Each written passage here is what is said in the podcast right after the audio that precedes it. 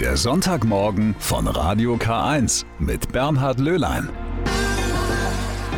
Und das ist wieder Ihr treuer Begleiter in diesen Tag, der Sonntagmorgen von Radio K1, der Kirchenfunk im Bistum Eichstätt. Viel Glück. Ja, das wünschen wir uns für dieses neue Jahr, können wir auch gut gebrauchen. Und dass wir selbst dazu einiges beitragen können, dieses Glück tatsächlich zu erfahren, darum geht es gleich im ersten Beitrag in dieser ersten Stunde. Und für ganz viele gehört zum Glück auch Schokolade. Passend dazu habe ich Bayerns erste Schokoladensommelier besucht. Die Reportage nachher in gut einer halben Stunde. Seit ein paar Wochen ist die neue Ministerriege im Amt. Sie allerdings wurde nicht vereidigt, Gina Schöler, obwohl sie sich selbst schon seit einigen Jahren als Glücksministerin bezeichnet. Sie behauptet, das Glück liegt auf der Straße, man muss sich nur danach bücken. Mit dieser Botschaft und dem sogenannten Ministerium für Glück und Wohlbefinden will sie die Deutschen ein bisschen verglücklichen, wie sie sagt. Hilfe zur Selbsthilfe. Sabine Just hat mit der Kommunikationsdesignerin über Glück, Zufriedenheit und gute Vorsätze fürs neue Jahr gesprochen. Das merken die Leute so peu à peu, dass man eher mal zur Ruhe kommen sollte, mal in sich reingucken sollte, um überhaupt sich selbst mal kennenzulernen und rauszufinden, was einem gut tut. Vor lauter Terminen vergessen wir nämlich oft uns selbst und unser Glück, sagt Gina Schöler. Im Studium hat sie sich mit der Frage beschäftigt, welche Werte wichtig sind und wie wir leben wollen. Und nun ist die Kommunikationsdesignerin selbsternannte Glücksministerin. Der Job, wie sollte es anders sein, tut ihr gut. Also ich weiß einfach mehr zu schätzen, was um mich rum passiert und habe es dadurch auch ganz gut gelernt, meinen Fokus positiv zu stellen. Und wenn ich die Dinge, über die ich den ganzen Tag mit den Menschen rede und an denen ich arbeite, auch persönlich umsetzen kann, dann ist das auch mal so das Nonplusultra für mich. Sie hält Vorträge über das Glück und gibt Workshops zum guten Leben. Und wenn sie sich Ministerin nennt, will sie damit provozieren. Ist die Politik für mein Glück zuständig oder bin ich es selbst?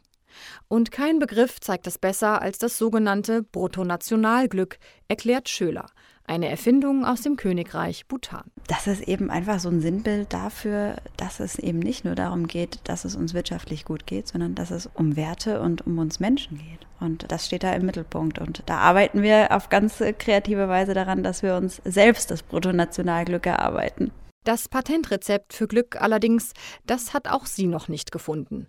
Für das neue Jahr wünscht sie sich, dass ich und auch meine Mitmenschen und auch ihr da draußen, dass man offen ist. Also mit offenen Augen und Ohren und Herz durch die Welt laufen. Und vielleicht kann es ein ganz guter Vorsatz sein, im Kleinen heute und hier und jetzt und im Alltag was anzustoßen. Das muss nicht immer die große Weltrettung sein. Und wenn man da den ersten Stein ins Rollen bringt, dann passieren da ganz großartige Dinge. Ab und zu braucht es eine Portion Mut und dann wird es ein spannendes Jahr. Werfen Sie doch mal einen Blick ins Wohnzimmer. Was steht da? Der Christbaum, schön behängt mit Kugeln, Kerzen und Sternen. Doch heute ist ja der letzte Tag im Weihnachtsfestkreis, zumindest in der katholischen Kirche ist das so. Dann heißt es jetzt abräumen und den ganzen Christbaumschmuck wieder in den Speicher verstauen. Und was passiert mit dem Baum? Tja, will man ihn weggeben zu einem Wertstoffhof? Will man ihn verfeuern im Kamin? Auf den Müll sollte auf gar keinen Fall. Da gibt's doch noch einen Tipp. Genau. Wie wär's denn mit Recyceln? Ein Weihnachtsbaum, Upcycling heißt das Modewort. Ihn also wiederverwenden. Die Äste, die könnten im Winter als schützende Abdeckung für Beete weiter dienen. Das ist ein Frostschutz für sehr empfindliche Pflanzen. Die Tannenzweige sind ein altbewährtes Mittel, um empfindliche Pflanzen vor Kälte und Wind zu schützen. Dazu legen Sie einfach die Zweige in mehreren Lagen flach ins Beet, um austreibende Blumenzwiebeln und Stauden vor dem Frost zu schützen. Eine weitere Möglichkeit, was Sie mit Ihrem Tannenbaum machen können, verwenden Sie ihn zur Abwehr von Schnecken. Schnecken mögen es nämlich ganz und gar nicht, über diese pieksenden Nadeln zu kriechen. Streuen Sie daher die Nadeln als natürliche Schneckenabwehr in Ihre Beete. Auch als winterlicher Grabschmuck machen sich die Zweige der Nadelbäume gut.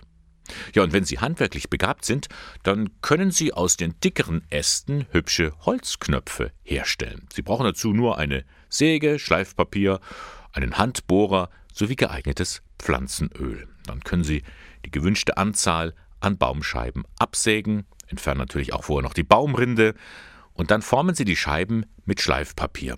Anschließend die Löcher rein. Dann brauchen Sie nur noch die Knöpfe mit Pflanzenöl einreiben und trocknen lassen. Möchten Sie die Reste des Baumes trotzdem entsorgen? Nun, dann ist die Abgabe bei einem Tierpark oder einem Pferdehalter gern gesehen. Viele Zoos und Pferdehöfe nehmen ausgediente Weihnachtsbäume gerne an. Denn für die Tiere sind die Nadeln eine willkommene Abwechslung. Einfach voranrufen. Nicht, dass zu viele dort landen. Sie hören den Sonntagmorgen von Radio K1. Manchmal ist sie süß, manchmal ist sie bitter. Mal ist sie scharf, mal schmiegt sie sich an und zergeht auf der Zunge. Ich rede von der Schokolade. Und ich glaube, es gibt kaum jemanden, der oder die nicht hin und wieder schwach wird. Beim Anblick, beim Geruch, beim Geschmack dieser leckeren Süßigkeit. Eine die Schokolade liebt, und zwar so sehr, dass sie auch andere von ihrer Leidenschaft überzeugen möchte, ist Eva Knabel aus Geimersheim. Sie ist Bayerns erste Schokoladensommelier. Das hat mich neugierig gemacht und darum habe ich sie besucht in der gleichnamigen Konditorei. Wir sind hier bei uns in meinem Arbeitsbereich und ich habe heute Morgen schon ein paar Pralinen vorbereitet. Da habe ich Rumtrüffel und Champagnertrüffel vorbereitet. Und die Champagnertrüffel werden in Puderzucker gewälzt und die Rumtrüffel in Kakao. Und die habe ich jetzt vorbereitet, die werde ich dann später noch aussieben. Das heißt, man kann Ihnen bei der Arbeit hier in der Konditorei zuschauen? Genau, man kann mir bei der Arbeit zuschauen, kann Fragen stellen. Vormittags findet man mich eigentlich immer an meinem Schokoladeneck und kann mir zuschauen, ob ich jetzt Bruchschokolade mache, Tafelschokoladen oder Pralinen. Frau Knabel, Sie sind Bayerns erste Schokoladensommelier. Den Begriff müssen Sie uns erklären. Sommelier kennt man aus dem Weinbereich. Sommelier gibt einfach mehr Auskunft über die Sensorik, über die Herkunft und ist einfach eine schöne Ergänzung zu dem klassischen Handwerk, also das, was ich mit meinen Händen herstelle und mit meinen Händen arbeite. Und das ist einfach der Blick dahinter, die Sensorik, die Herkunftsweise, der Geschmack und da liegt dann eben der Fokus drauf. Ich habe danach noch weitere Ausbildung gemacht beim Culinary Institute of Chocolate Tasting bin Schokoladentesterin, arbeite bei internationalen Schokoladenwettbewerben in der Jury und bewerte da eben auch Schokoladen aus verschiedenen Bereichen und Kategorien weltweit. Ja, traumhaft dieser Job. Woher kommt diese große Faszination, die Leidenschaft für die Schokolade? Ich hatte das große Glück, dass ich in meiner Ausbildung zur Konditorin ein Stipendium hatte und in Frankreich arbeiten konnte. Und da hat das Ganze so ein bisschen angefangen. Und dann waren es mehr so Fügungen des Schicksals, die mich zur Schokolaterie geführt haben. Während einer Weiterbildung habe ich nebenbei in einer kleinen Schokolaterie gejobbt. Und dann habe ich mit meinem Mann, als irgendwann mal die Entscheidung dastand, wie möchten wir den Betrieb weiterführen, möchten wir eine Familie? Und dann habe ich gedacht, ach, Schokolade, das ergänzt sich doch gut. Die Schokolade kann warten, falls wir mal Kinder haben. Und dann hat der liebe Gott mir zwei wundervolle Kinder geschenkt und das lässt sich sehr, sehr gut vereinbaren. Und Schokolade ist einfach der tollste Rohstoff, den es gibt und es ist eine Freude, damit zu arbeiten. Das werden sehr viele unterschreiben, aber Schokolade muss man eigentlich schon genau hinschauen oder genau hinschmecken. Nicht äh, alles, was man so konsumieren und kaufen kann und was auch sehr preiswert ist, ist die Schokolade, mit der Sie jetzt hier hantieren. Also ich schaue vor allem einmal auf die Qualität und dann natürlich auch auf die Herkunft. Wie sind die Arbeitsbedingungen der Kakaobauern? Wie wird die Schokolade hergestellt? Wie ist der Herstellungsprozess? Entspricht es meinen Qualitätsanforderungen? Und wenn man einfach mal hinterfragt, was ich da esse, da kann man auch unbeschwert Schokolade genießen. Und genießen, das ist das Stichwort. Darum bin ich ja auch gekommen heute zu Ihnen, denn Sie sind auch jemand, der gerne experimentiert mit Schokolade und auch mit dem Geschmack. Ja, also Schokolade ist ein Rohstoff, der wird gern unterschätzt, aber Schokolade kann man auf unzählige Weisen kombinieren mit Kräutern, mit Fisch, mit Fleisch, mit Gewürzen, herzhaft, süß, mit Spirituosen. Und es ist ein Prozess, weil man erstmal lernen muss, wie man richtig Schokolade isst. Also, dass man sich hinsetzt, dass man sich Zeit lässt, dass man lutscht und nicht in 10 Sekunden eine halbe Tafel Schokolade schnell runterkaut. Und wenn man sich da so drauf einlässt, dann kann man eine ganz tolle Welt kennenlernen mit ganz viel Aromen, die man vielleicht gar nicht erwartet hätte. Ich habe die erste Schokoladensommelier Bayerns besucht, Eva Knabel in Geimersheim. Wir haben schon einiges über die Schokolade erfahren. Jetzt kommt der Geschmackstest. Mm. Sie dürfen zum Einstieg erstmal üben, wie man Schokolade isst. Darum dürfen Sie jetzt einfach mal zwei verschiedene Milchschokoladen probieren. Okay, also das sind hier so kleine ovale Schokoladenstücke. Das ist eine Milchschokolade aus Madagaskar. Die schmeckt ganz fruchtig, ganz wichtig. Lutschen, nicht kauen. Entschuldigung, schon falsch. Da müssen Sie noch ein zweites Stück Mm. nehmen. Es gibt so einen schönen Spruch aus dem Englischen: Melt, don't munch. Also schmelzen, nicht kauen.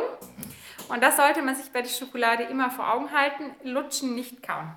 Gut, werde ich mir merken. Die zweite sieht täuschend ähnlich aus, aber scheint mir ein bisschen dunkler zu sein. Genau, das ist jetzt eine dunkle Milchschokolade und da kommen die Kakaobohnen aus der Dominikanischen Republik. Also die trennen ein paar Kilometer Luftlinie.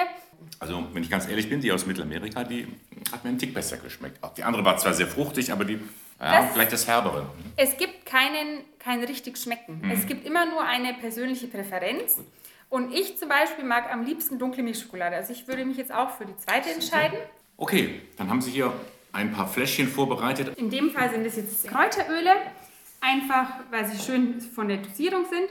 Und da kann man ganz spannende Sachen ausprobieren. Zum Beispiel Schokolade mit Fenchel. Mit Fenchel Und jetzt beides zusammen lutschen. lutschen. Also ich mag ja Fenchel. Kann man auch ganz super, also was ich auch gerne bei meinen Tastings den Kunden ein bisschen zur Verfügung stelle, ist, ich mache so ein Schokoladentöpfchen und verschiedene Obst- und Gemüsesorten und dann kann man mal dippen. Und wenn Sie mal Besuch bekommen und Sie stellen Schokoladenbrunnen auf, dann stellen Sie doch mal daneben so ein paar Gemüsesticks. Mal mit einer roten Paprika, mit einem frischen Fenchel, ein bisschen Kräuter und mein absoluter Geheimtipp, ein Glas mit Salami-Sticks. Ja. Lassen Sie sich überraschen, die werden als erstes weg sein. Salami-Sticks mit Schokolade. Ja, da haben Sie alles.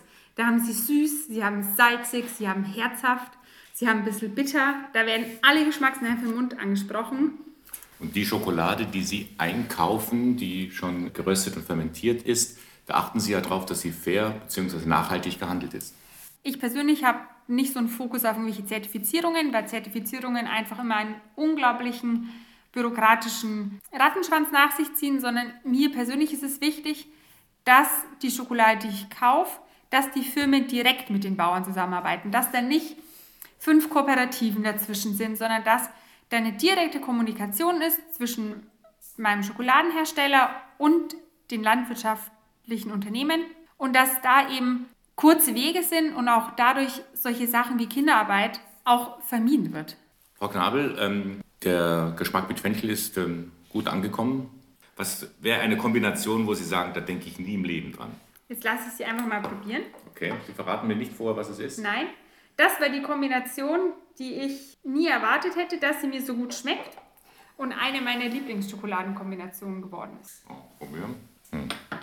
Das schmeckt ähm, interessant im positiven Sinne. So abwegig, dass sie nicht drauf kommen. Ja, weil der Schokoladengeschmack natürlich sehr dominant ist. Es ist ein Gewürz, das man normalerweise bei Fleisch verwendet, kann das sein?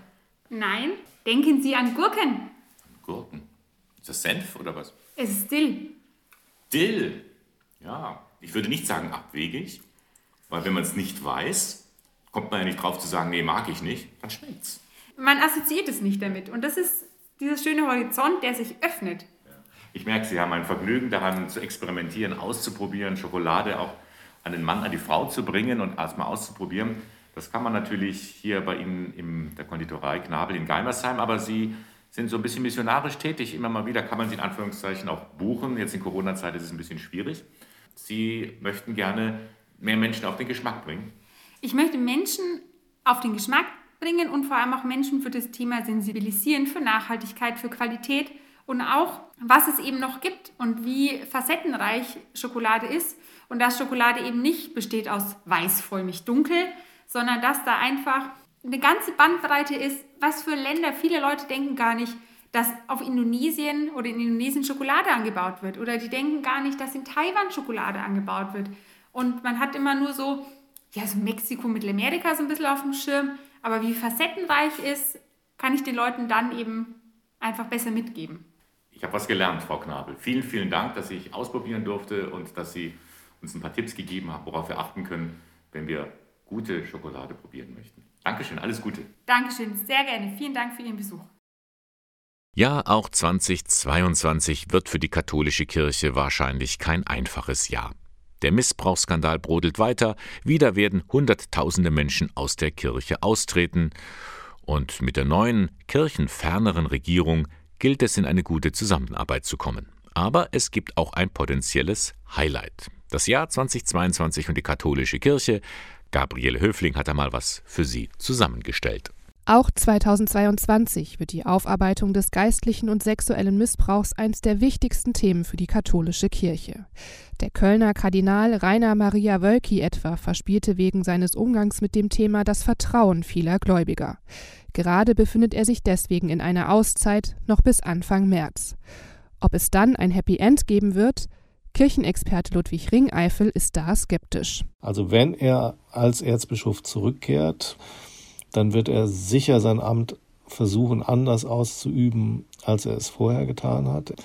Er muss seinen Stil ändern. Da hat der zwischenzeitliche Verwalter oder Administrator Weihbischof Steinhäuser ganz neue Maßstäbe gesetzt, einen ganz anderen kommunikativen Stil, ein ganz anderes Miteinander. Doch nicht nur in Köln wird es spannend. 2022 werden gleich in mehreren Bistümern Missbrauchsgutachten veröffentlicht und auch sie werden wohl unangenehme Wahrheiten zutage fördern.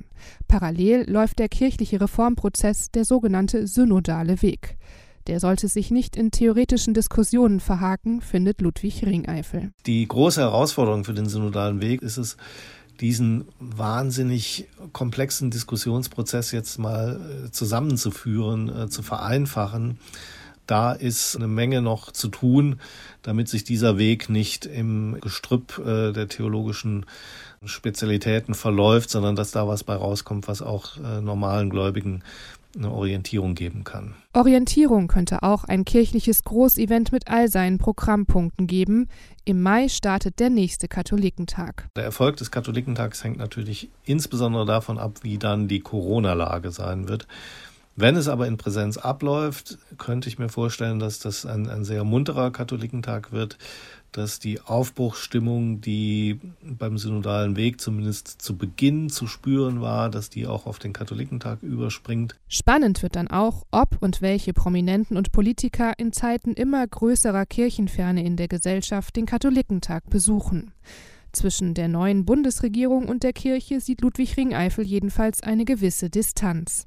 Ich glaube, dass die neuen Mehrheitsverhältnisse im Bundestag und die darauf basierende ähm, neue Regierung, die sogenannte Fortschrittskoalition, ähm, dass die mit, mit der katholischen Kirche an vielen Stellen äh, in einen Konflikt geraten wird. Äh, die ersten Konflikte bahnen sich jetzt schon an bei der Abtreibungsgesetzgebung. Auch aus römischer Sicht wird 2022 ein wichtiges Jahr. Franziskus will mit der Weltsynode Reformen antreiben. Er will ja nichts anderes als eine grundlegende Verfassungsreform der katholischen Kirche. Also er will dieses bisherige Top-Down hierarchische Führungsmanagement will er ja umdrehen und will dafür sorgen, dass die Basis mitbestimmen kann. Da werden 2022 ganz wichtige Meilensteine gesetzt werden. Da bin ich sehr, sehr gespannt drauf, was dabei herauskommt. Wunder gibt es immer wieder, heißt es in einem bekannten Schlager. In Neumarkt in der Oberpfalz, da können Sie sich jetzt diese Wunder näher anschauen. Das Stadtmuseum zeigt nämlich Votivgaben und Bilder. Damit haben die Gläubigen früher Dank gesagt für den göttlichen Beistand. Und die Votivbilder, die belegen auch, wie wirkmächtig die Heiligen sind, wenn sie als Vermittler angerufen sind.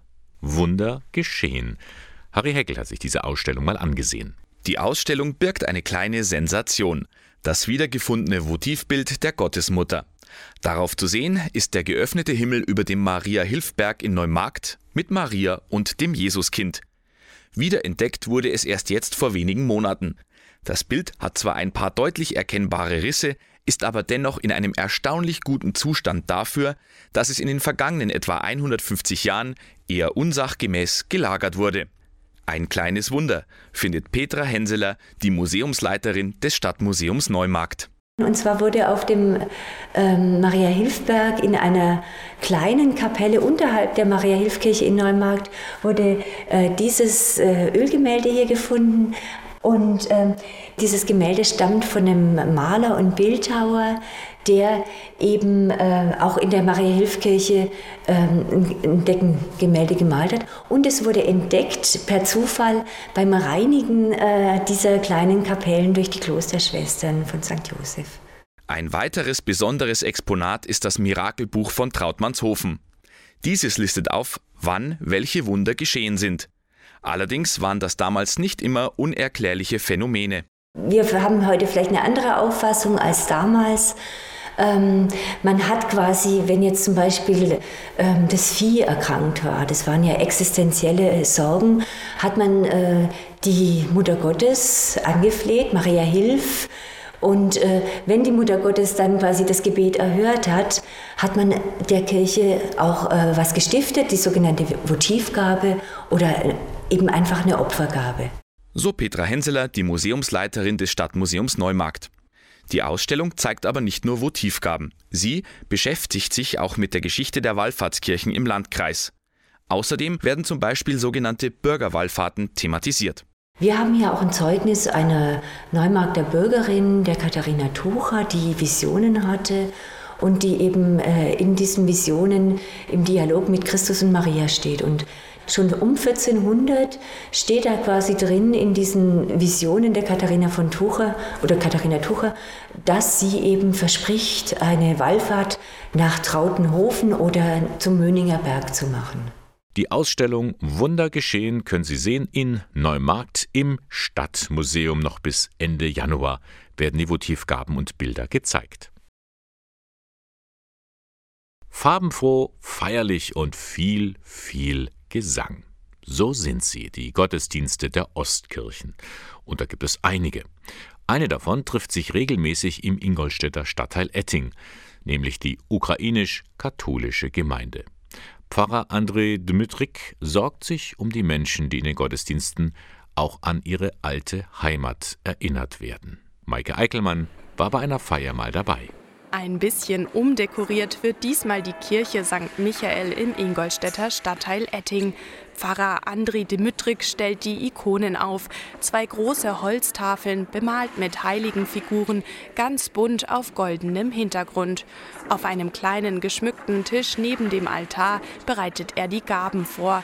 Das in kleine, viereckige Stücke geteilte Brot platziert er nacheinander auf einem vergoldeten Teller. Für jedes einzelne Brotstück spricht Pfarrer de Müttrig ein Gebet. Die Vorbereitung auf die spätere Eucharistiefeier. Alles erscheint erstmal ein bisschen anders als bei einem gewöhnlichen Gottesdienst, ist es aber im Grunde gar nicht. Wir sind ein Teil der katholischen Kirche. Aber nichtsdestotrotz haben wir eigenes Kirchenrecht, wir haben eigene Verwaltungskraft, wir haben eigene Gremien, wir haben eigene Struktur der Kirche vor allem. Außerdem haben wir den eigenen Ritus. Wir pflegen den byzantinischen Ritus, den äh, Ritus, der von der griechischen Kirche sozusagen abstammt. Man kennt ihn in Deutschland einfach als den orthodoxen Ritus. Zweimal im Monat feiert Pfarrer Dmytrik einen ukrainisch-orthodoxen Gottesdienst in Etting. Rund 50 Ukrainer aus dem Raum Ingolstadt kommen regelmäßig. Pfarrer Dimitrik schätzt die gute Zusammenarbeit mit der heimischen Kirchengemeinde, auch wenn er ein bisschen bescheiden sein muss. Wir haben eine wunderschöne alte Kirche und ein wunderschönes altes äh, Pfarrhaus, wie man das hier nennt, Pfarrstadel, wo wir auch nach dem Gottesdienst ein bisschen äh, zusammen sein können. Ähm, was ich gemeint habe, dass wir ein bisschen bescheiden sind, das ist natürlich nicht die ganze Ikonostase, die wir hier mit aufstellen können. Das sind wahrscheinlich nicht die ganzen Chöre, die in der Ukraine auch in jeder Kirche vorhanden sind. Wir versuchen alles zum Beispiel selber zu singen, also mit denen, mit den Pfarreimitgliedern, die ein bisschen, bisschen bisschen begabter im Singen sind, dann versuchen wir die Liturgie sehr schön zu gestalten. Aber im Prinzip fehlt uns hier nichts.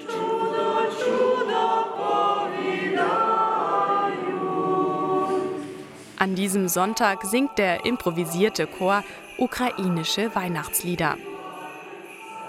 Weihnachten ist das nicht schon längst vorbei? Im Unterschied zu der römisch-katholischen Tradition feiern die Ukrainer, die griechisch-katholischen Ukrainer nach dem julianischen Kalender, nach dem alten Kalender. Das heißt, dass äh, alle unsere großen Feste sind ein bisschen um 13 Tage, circa um 13 Tage verschoben. Heute begehen die Ukrainer ein besonderes Fest, die Taufe Christi. Deshalb trägt Pfarrer Dimitrik auch das feierliche weiße Priestergewand. Manche Gottesdienstbesucher tragen traditionelle Kleidung. Die meisten Gläubigen haben eine geschmückte Karaffe mitgebracht. Es gibt nach der Liturgie eine große Wasserweihe und dann werden alle mit diesem, alle Gläubigen, alle Anwesenden mit diesem Weihwasser besprengt, wird so gesegnet. Und jeder nimmt sich ein bisschen Weihwasser äh, nach Hause. Und man setzt sich feierlich zum, einen, zum Beispiel zu einem Mittagessen oder zu einem Abendessen und trinkt feierlich mit einem Gebet dieses äh, geweihte Wasser als Andenken an dieses große Fest. Und dann macht der Priester auch heute oder im Laufe der nächsten zwei, drei Wochen, macht der Priester Hausbesuche und Haussegnungen. Das heißt, er nimmt dieses Wasser, das heute geweiht wird, und besucht die Familien daheim mit einem kurzen Gebet, segnet ihr die, diejenigen, die in diesem Haus wohnen und das Haus selbst. Mit dabei im Gottesdienst ist übrigens auch Pfarrer Dimitriks Frau. Ja, André Dimitrik ist verheiratet. Im Gegensatz zu römisch-katholischen Priestern gilt für die meisten orthodoxen Priester nämlich nicht das Zölibat. Das ist allerdings nur möglich, wenn der Priesteramtskandidat noch vor der Weihe geheiratet hat. Danach ist es nicht mehr erlaubt. Ein weiterer Unterschied zur römisch-katholischen Kirche. Es wäre für mich jetzt äh, sehr unangebracht, also die Traditionen dazu vergleichen, eine Tradition als besser darzustellen oder die andere als schlechter. Aber natürlich, ich freue mich, dass unsere Kirche, dass unsere ostkirchliche Tradition das erlaubt. Und für mich persönlich finde ich das gut. Meine Ehefrau hilft mir sehr dabei, zum Beispiel beim Vorbereiten des Gottesdienstes, wie Ikonen aufstellen, alles auf den Altar zu decken zum Beispiel. Die kontaktiert die Gläubigen, die hilft mir, Fahrfeste zu organisieren organisieren, Veranstaltungen zu organisieren, die kommuniziert dann mit den Gläubigen. Das ist eine Riesenunterstützung. Also in unserem Fall ist das eine große Hilfe und natürlich, man unterstützt sich auch im alltäglichen Leben natürlich sehr.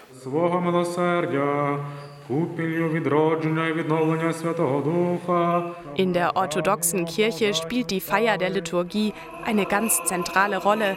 Ein normaler Gottesdienst dauert gerne mal zwei Stunden. Aber Pfarrer Dimitrik legt auch großen Wert darauf, die Menschen in ihren Sorgen und Nöten zu begleiten. Mich freut äh, der Kontakt mit Menschen. Mich freut, dass ich äh, mit Menschen und deren Lebensgeschichten zu tun habe, mit deren Erfahrungen, Lebenserfahrungen zu tun habe. Und ich freue mich, dass, mm, dass ich vielleicht durch meine Präsenz, durch das, was ich tue, durch den Gottesdienst, durch die Liturgie, durch die, durch die Eucharistie, dass ich den Menschen ein bisschen den Alltag irgendwie mm, in ihrem Glauben auch schöner und leichter mache.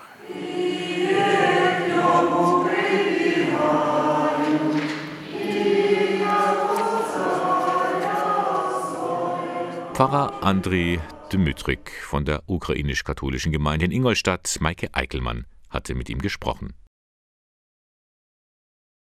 Wir stehen noch am Anfang des neuen Jahres. Das ist die Zeit der vielen Neujahrsempfänge.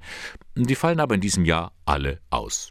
Auch der des Diözesanrats der Katholiken im Bistum Eichstätt, der wäre an diesem Wochenende gewesen. Dennoch hat der Vorsitzende Christian Gärtner bereits im Vorfeld seinen Neujahrsgruß als Brief verfasst. Wieder einmal hat er das getan. Und darin schreibt er, die Pandemie führt uns die Verletzlichkeit unserer Welt deutlich vor Augen. Darum sollten wir als Christen eine Botschaft der Solidarität und Zuversicht entgegensetzen. Der Diözesanratsvorsitzende weiß, einfache Lösungen für die vielen Probleme in dieser Welt, die gibt es nicht. Darum, so schreibt er weiter, sind wir Menschen darauf angewiesen, miteinander um den richtigen Weg zu ringen, auch auf die Gefahr hin, Fehler zu machen. Das ist ein Gedanke, der mir gefällt. Miteinander um Lösungen ringen, dabei auch mal Fehler machen dürfen und dennoch den anderen deswegen nicht gleich verteufeln. Lassen wir das am Ende der zweiten Stunde vom Sonntagmorgen mit Radio K1 noch ein wenig sacken. Diesen Neujahrsgruß vom Vorsitzenden des Diözesanrats im Bistum Eichstätt, Christian Gärtner. Vorsätze haben wir ja viele gemacht für dieses neue Jahr. Einer davon, mehr auf sich selbst achten. Das wäre gut, meint auch der Theologe und Buchautor Pierre Stutz. Er will Mut machen, die göttliche Kraft in sich zu entdecken.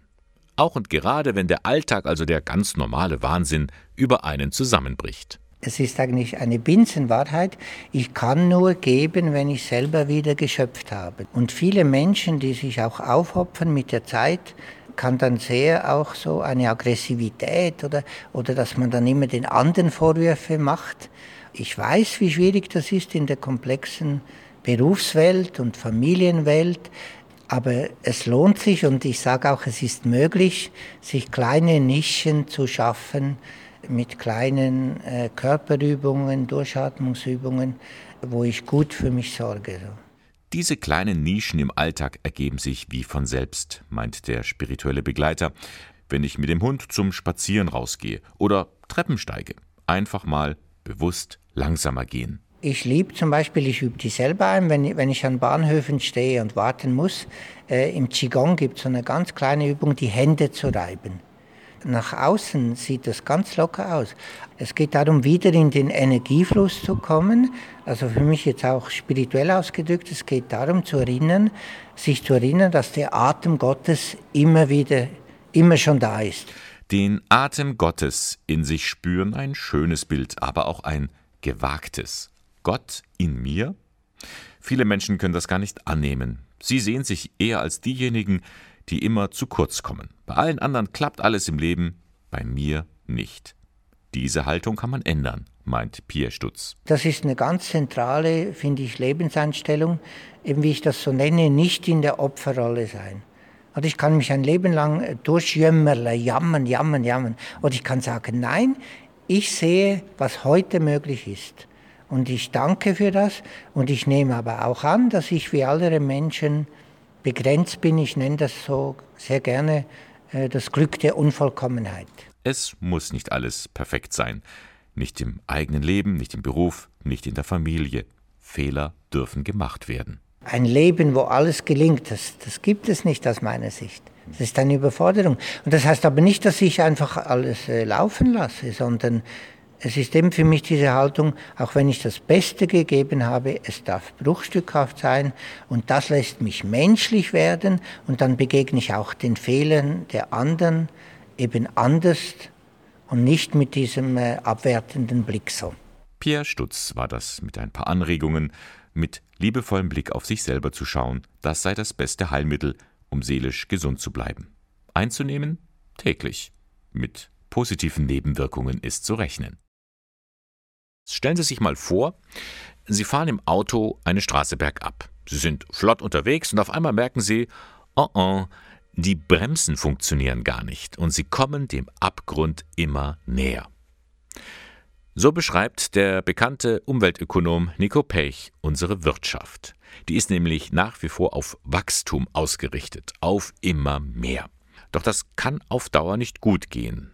Wenn wir in Europa oder in den USA so weitermachen, hat das bittere Konsequenzen. Wir sind derzeit dabei, die letzten Ressourcen, die uns noch zur Verfügung stehen, zu plündern. Die Chiffre Peak Oil, die ja oft in den Medien auftaucht und die ja nun deutlich macht, dass wir auf einen Ölengpass zusteuern, ist ein Beispiel. Aber wir haben viele andere Ressourcen, von denen wir abhängig geworden sind. Coltan. Es gibt heute kein Handy, kein Notebook, kein Gameboy, wo nicht Coltan drin ist. Und ähm, wenn Koltan knapp wird, und schon heute werden Bürgerkriege im Kongo etwa um Koltan geführt, dann wird auch unsere Wirtschaft darunter leiden. Die Liste der knapp werdenden Ressourcen kann man endlos fortsetzen. Aber auch die Ökologie fängt schon lange an, sich zu Wort zu melden. Wir werden demnächst Verwerfungen meteorologischer Art erleben, die natürlich auf den Klimawandel äh, zurückzuführen sind, die uns vor die Wahl stellen, ob wir jetzt untergehen wollen oder ob wir unseren Konsum- und Mobilitätsstil ein Stück weit läutern. Können Sie noch? Pech hat noch eine dritte Krise zur Hand. Der Konsum führt nämlich auch zu einer psychologischen Krise. Ständig werde ich beworben von irgendwelchen Anbietern, die mir was andrehen wollen. Ständig muss ich mich neu entscheiden, ob ein Gegenstand, den ich habe, erneuert werden muss oder ob ich nicht noch fünf andere Gegenstände oder irgendwelche Reisen kaufe bzw. unternehme. Und in dieser Reizüberflutung ist es ganz schwierig, glücklich zu sein. Und deswegen ist eine Rückkehr zum menschlichen Maß, das heißt nicht mit dem Konsum aufzuhören, aber bewusster, zielgenauer, bescheidener zu äh, konsumieren, ist reiner Selbstschutz. Mit seinen Thesen möchte der bekannte Wirtschaftsprofessor allerdings nicht nur Angst machen. In jeder Krise steckt eben auch eine Chance. Pech hat ein Alternativmodell entwickelt. Auch in einer Überflussgesellschaft muss man nicht an Lebensqualität einbüßen. Das Modell heißt Postwachstumsökonomie. Es geht darum, jenen Ballast abzuwerfen, der dem Glück in die Quere kommt. Erstens, weil er Geld kostet und damit abhängig macht. Zweitens, weil er Zeit kostet und damit uns nur stresst und uns eben auch vom Glück abhält. Drittens, weil er Raum in Anspruch nimmt. Der Raum wird knapp. Und viertens, weil er ja ökologisch zerstörerisch ist. Dies alles, diesen ganzen Plunder abzuwerfen, das ist kein Verzicht, sondern das ist buchstäblich Befreiung. Eine Vision, nur lässt sich die nicht von heute auf morgen verwirklichen, schon gar nicht auf Knopfdruck. Aber jeder einzelne von uns kann erste Schritte tun. Es fängt schon damit an, wie ich mit meinen eigenen Konsumgütern umgehe. Behutsam, bescheiden mit den Dingen umgehen, ihnen einen Wert beimessen, sie zu achten, das ist ja eine Form von Achtsamkeit, heißt auch mit der Schöpfung achtsam umzugehen. Sie kennen das Sprichwort. Was Hänschen nicht lernt, lernt Hans nimmermehr. Heißt positiv formuliert etwa so viel wie, was ein Kind am Anfang seines Lebens lernt, davon profitiert es sein Leben lang. In der Tat, gerade die ersten drei Jahre im Leben eines Kindes sind sehr wichtig. Da lernt es nämlich grundlegende Fähigkeiten und Fertigkeiten, die es für sein weiteres Leben braucht also im Bereich der Motorik, der Sprache, aber auch im Bereich der Kognition, also alles, was mit Denken zu tun hat, aber auch der sozialen oder der emotionalen Entwicklung. Das heißt, es geht neben der Bewegung und dem Sprechen lernen auch darum, Grundvertrauen, Eigenständigkeit und auch Lebensfreude entwickeln zu können. Sagt Manuela Haupt. Die zweifache Mutter gibt Kurse für Eltern von Kindern im Alter von 0 bis 3 Jahren. KESS Erziehen heißt das Format. Das heißt, es geht um einen respektvollen Erziehungsstil, den die Eltern von Geburt an des ersten Kindes entwickeln können und bis hinein in die Pubertät pflegen können. Und dieses Wort KESS ist eigentlich ein Kürzel. Es gibt die Richtung dafür vor.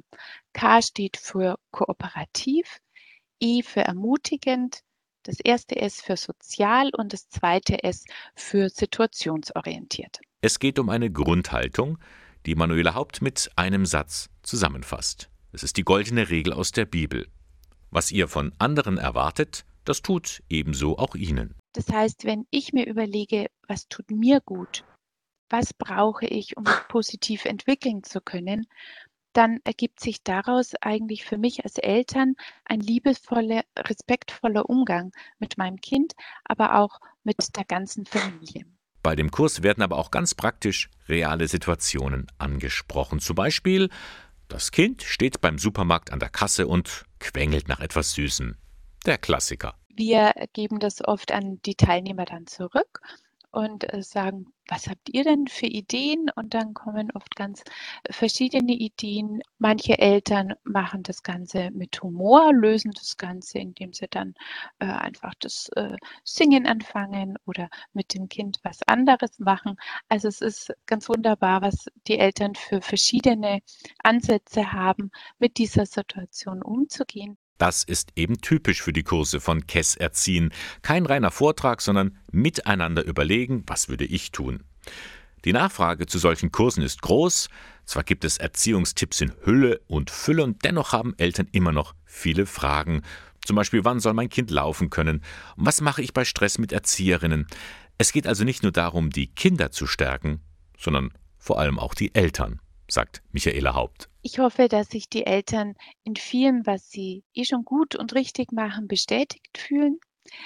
Aber auch, dass sie den ein oder anderen Impuls, den sie jetzt von den anderen Kursteilnehmern oder auch von mir gehört haben, zu Hause neu ausprobieren und damit äh, in eine Kesse-Erziehungshaltung finden, die für die ganze Familie ein positives Lebensgefühl ausmacht. Der nächste Online-Kurs, angeboten vom Kolping Erwachsenenbildungswerk im Bistum Eichstätt, der beginnt schon sehr bald, nämlich am kommenden Freitag, 14. Januar, mit einem Technik-Kick-Off am Nachmittag um 16 Uhr. Und dann gibt es an den sechs darauf folgenden Montagen die eigentlichen Kurstermine, also vom 17. Januar bis 21. Februar, jeweils von 19.30 Uhr bis 21.10 Uhr. KESS Erziehen für Eltern von Kindern von 0 bis 3 Jahren. Alle Infos dazu finden Sie im Internet unter kolpingwerk-eichstätt.de. Das war er, der Sonntagmorgen von Radio K1. Heute habe ich Ihnen ja ein paar Tipps mit auf den Weg gebracht. Lebenshilfe am Anfang des Jahres zum Beispiel. Wie können wir mehr Glück erleben? Gina Schöler ist Glücksministerin, so nennt sie sich.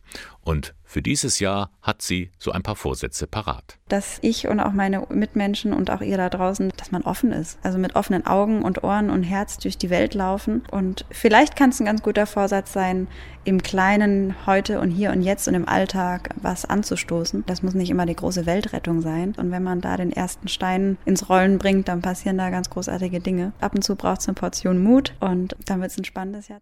Der bekannte Buchautor und Theologe Pierre Stutz, der empfiehlt für dieses Jahr, sich Zeit lassen, sich was gönnen und die Kraft in einem selber zu entdecken. Es ist eigentlich eine Binsenwahrheit.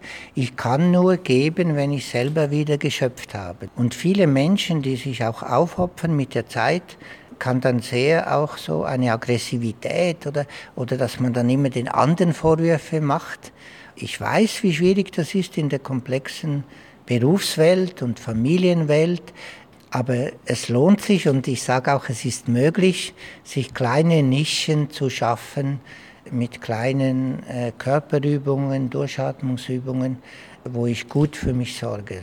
Das bedeutet letztendlich auch, sich ein bisschen befreien von allem Überfluss. Das ist zum größten Teil ja eh nur Ballast, sagt der Wirtschaftsprofessor Nico Pech.